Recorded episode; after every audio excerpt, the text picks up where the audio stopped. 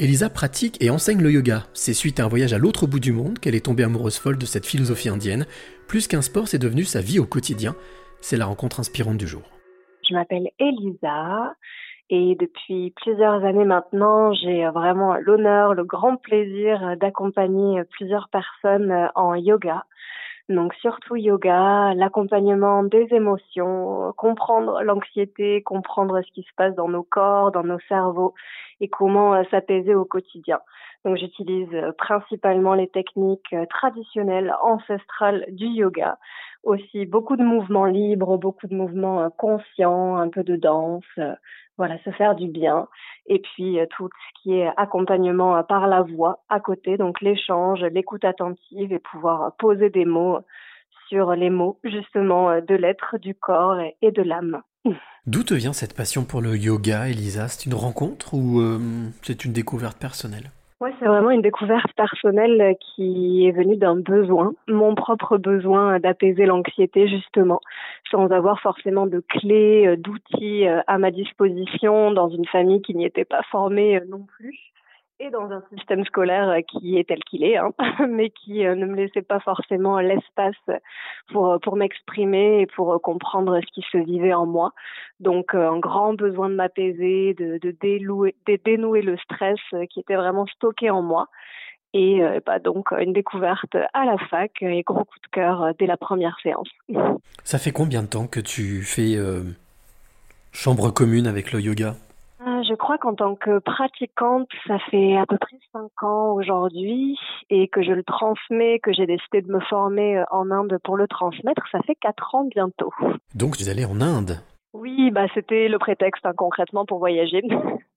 je me suis dit on va joindre l'utile à l'agréable, donc je voulais euh, aussi aller aux sources en fait de de la tradition et avoir une approche euh, vraiment ancestrale et authentique sans euh, forcément appropriation occidentale euh, des termes et, et, de la vision euh, de la pratique. Alors, quelle a été l'émotion lorsque tu as posé le pied en Inde et que tu as commencé à apprendre cette, cet art ancestral?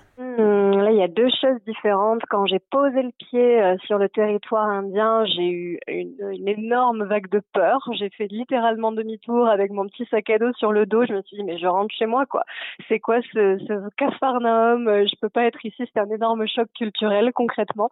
Du haut de mes 22 ans, euh, je crois que je m'y étais pas préparée.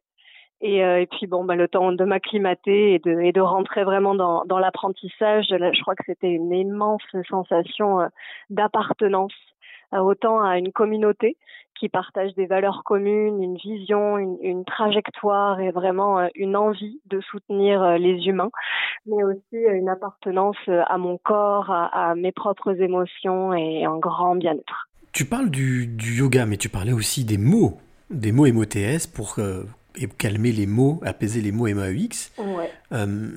en, dans quelle mesure tu utilises ces mots? Tu les manipules et tu les utilises hmm. lorsque tu échanges avec quelqu'un Oui, eh bien, alors je me forme parallèlement en tant qu'autodidacte hein, à la communication non violente, euh, qui pour moi est une pratique spirituelle à part entière.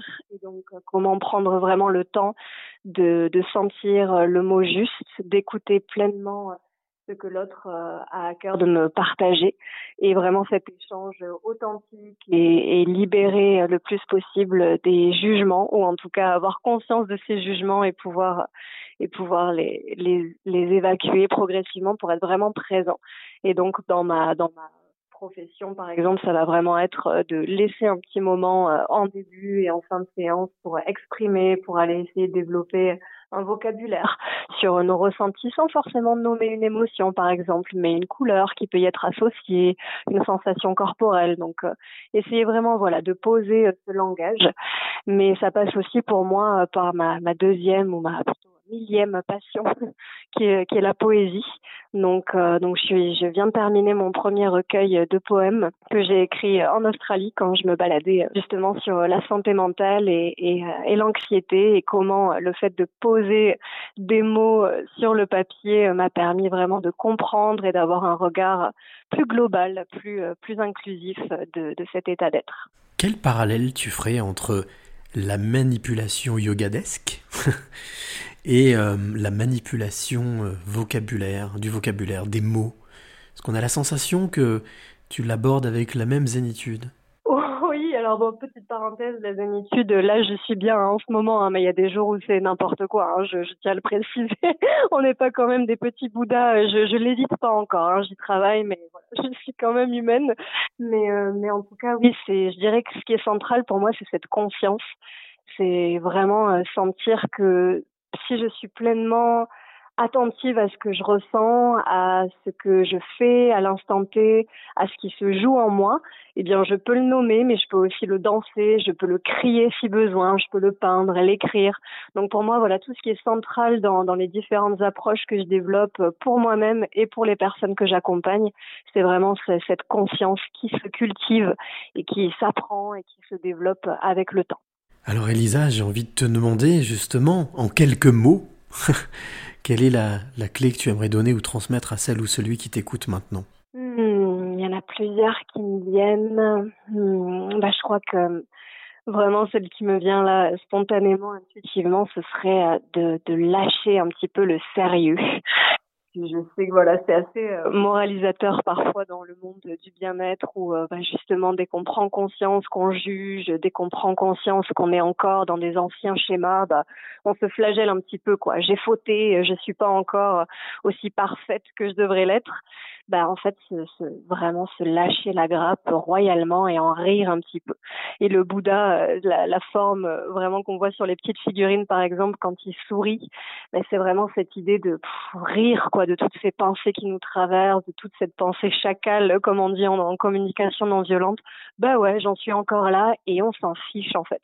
Vraiment lâcher prise là-dessus et, et, rire au maximum de tout ça parce que on est humain et humaine avant tout et que ça fait partie de l'aventure. you